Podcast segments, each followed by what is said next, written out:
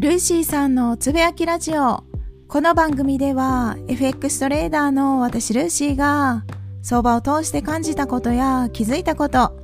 日々のライフスタイルなどについて雑談多めでゆるーくつぶやきます。どうぞ何かしながらゆるりと聞いていただければ幸いです。今回は何かを達成するための手順は PDCA 以外ないこのようなテーマでお話をさせていただきます。おそらく多くの方がもう聞き慣れてるもしくは聞き飽きた内容かもしれません。なんですけれども私自身が FX じゃなくてとあることを達成したくってできるようになりたくってやったことがあるんですね。この PDCA の手順に沿って実践を繰り返した結果できるようになったことがあります。実際にできるようになったことは後でお伝えしようと思うんですけれどもまずはじめに PDCA についてなんですがプランドゥチェックアクションと言って計画をして実行して実行したことを確認して改善して次回また試してこの繰り返しをひたすらに行っていくこの作業が上達するために必要な手順と言われています。なので私もとあることを達成したくてこの PDCA を回したんですね。初めに計画はしてないです。速攻実践から入ったんですけどまずは現状を把握するために実践をしました。Do のところですね。実行するところ。これをして次に実行したら現状を確認することができます。実際うまくいったところいかなかったところを箇条書きにしました。そして次に箇条書きにした自分の課題のポイントを一気に直すのは難しいので一つずつ潰していこうと思って一個ずつ何度も何度もトライしたんですね。そしたら少しずつできるようになったもののまだ達成まではできなかったです。そこで思いついたのが動画収録でした。自分で実践してこれがまだできてない課題だなって頭で理解するのと動画収録をしてみて客観的に少し時間を置いて見てみると違う発見があるかなと思って動画収録をし始めました。すると本当に全く違うポイントが見えてきたんですね。まあ自分の癖ですよね。こういう時にこうしやすい。自分の癖が明らかに分かりました。なので次にまた課題が出てきたのでその課題だけにフォーカスをして練習をしました。練習の姿は常に動画に収録してそしたら動画が何個か集まってくるんですね。一番初めに撮った動画と一番最新版と比較すると多少なりとも上達はしてるわけです。まだまだ達成はできないけど上達をしてました。そこでまず自分の自信につながりました。ちょっとでも上達してるっていうのが客観的に見えたのですっごい嬉しくなってやる気が出てきました。それからまた変わらず動画を収録して改善点を見つけてひたすらに繰り返していったらようやくですねできるようになりました。このお話は最近のものではなく結構前のお話なんですけれども何ができるようになったかというと逆立ちができるようになりました。逆立ちかよっていう感じかもしれないんですけどしかも、逆立ちって言っても、壁に触れない逆立ちではなくって、完全に壁に触れるタイプの逆立ちです。その逆立ちすら私は全くできなかったので、昔はできてたんですが、久しぶりにやったらできなかったんですね。できるようになりたかったので、今お話しさせていただいた PDCA を回して改善をしました。動画も収録しました。この一連の流れを聞いていただいて、ふと思い浮かぶのは、やっぱり何かを達成するためにはこの手順が必要なんだなと再確認をしました。普段は FX のお話を主にさせていただいてますが FX 自体も全く同じなんですね。何かを成し遂げるにはこの PDCA を回すのが一番の近道なのかなと思います。もしかすると計画をするっていうのがいまいちちょっとピンクとこないので DCA プランの部分を抜いて実行して確認して改善する。これだけでいいのかななんて思ったりもするんですけれども FX トレードだったら実際実行してみてトレードをしてみてそうすると現状を把握することができると思います。今の現状を把握して次は確認作業。どこを改善したらいいのかどこが自分の長所なのか短所なのかその辺をリストアップして今の課題をどうやったら改善できるのかもしくは今の自分の長所をどうやったら伸ばしていけるか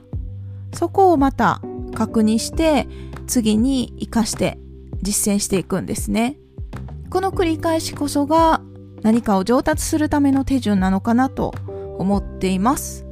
逆立ちと FX を一緒にすることはできないようにも感じますけれども FX がなかなか上達しにくいポイントはいくつかあると思いますし人によって結構変わりますけれども私自身はそうですね。やっぱり損失をなかなか受け入れられない。そこが一番の課題だったように感じます。ワントレードでの損益に一喜一憂をして利益だったら嬉しいし損失だったら微妙な気持ち。お金が関わってくることで突然目線が短期目線になっちゃってすごく結果にとらわれてる自分がいました。今思えば究極それだけだったかもしれないですね。もちろんエントリーするポイントが微妙だったり利益をどこまで伸ばすかとか利確するポイントが微妙だったり FX っていろんなことを自分で決めないといけないのでその作業自体がちょっと疲れちゃったり正解がないからこそ楽しい部分でもあるけど正解がないから迷う部分でもあると思います。でも今思うのはそうですね。FX 自体は正解これが絶対だよっていうものがないからこそ自分が好きなようにやるのが一番いいのかなと思うんですよね。こまめに利益を取っていくっていうトレードスタイルが好きな人もいれば長期的に保有をして値幅を取るのが好きな人もいれば自分の性格に合わせてトレードスタイルを決めるのが絶対にいいと思ってるタイプなので私自身が自分のやり方が絶対だとも全く思ってないですしただ私自身の性格には合うからやってるんですね過去を振り返ってみるとやっぱり一番の課題は損失を受け入れられない自分がいたことです。その理由をさらに深掘ってみると私の場合はロットが大きすぎる問題がほとんどでしたかね。証拠金に対してのロットが大きすぎるということです。あとは無意味な難品をしちゃって結果的にやっぱり証拠金の維持率が下がる。レバレッジを上げすぎてたっていうことですね。ロットを上げすぎてたっていうことになります。つまるところそこが全てだったように感じます。おそらく他にも要因はあったかなとは思いますけれど一番目立つ改善すべきポイントとしては損失をなかなか受け入れられない自分がいた。そこですね。損失を受け入れられないって言っても金額的に受け入れられないというよりも金額的にも受け入れられないことももちろんあるんですがどちらかというとチャートの形エントリーポイントが明確になってなかった時はどこで損切りをしたらいいかがいまいちよく分かってなくてだからだらだらポジションを持ってて含み損が大きくなってあれよあれよとさらに含み損が膨れて切れなくなっちゃったっていう経験は何度もあります。その事実が私自身は見つけられたのでということはまずは損切りする場所を明確にするのが課題だと思いましたしってなるとエントリーのポイントをしっかり決めないといけないっていう逆算で今の形が出来上がってきたのかなと思ったりしてます。毎朝前日のレビューの動画を配信させていただいてるんですが、そこで解説しているショートエントリーのポイントだと、エントリーする場所にもよるのであれですけど、ほとんどの場合が、ショートエントリーをして、結構早い段階で含み益になるポイントでエントリーをしてます。逆行して数時間マイナスなんならマイナスで火をまたいじゃうなんてありえないんですよね。何度もやったことがあるんでそこから学んだんで、非常に貴重な体験だったわけなんですけれども、そうですね。今回 PDCA のお話をさせていただいたんですが、何が大事って全てが大事ですけど、現状を把握するっていうのはすごく大切だなって思います。そのためのトレードノートだったり、トレード履歴があるわけなので、現状自分がどういう状態にあるか、そこがはっきり理解できてないと、改善するとか課題を見つけるっていうのもちょっと難しいのかなと思ったりもします。まずは自分がどういう癖を持ってる性質の生き物なのか、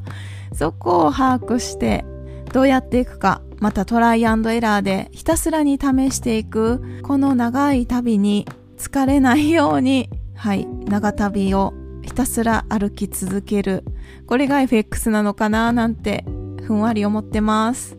はい。ということで、今回は何かを達成するための手順は PDCA 以外ない。このようなテーマでお話をさせていただきました。今日はこの辺で終わります。最後まで聞いていただきありがとうございます。それでは次回の配信でお会いしましょう。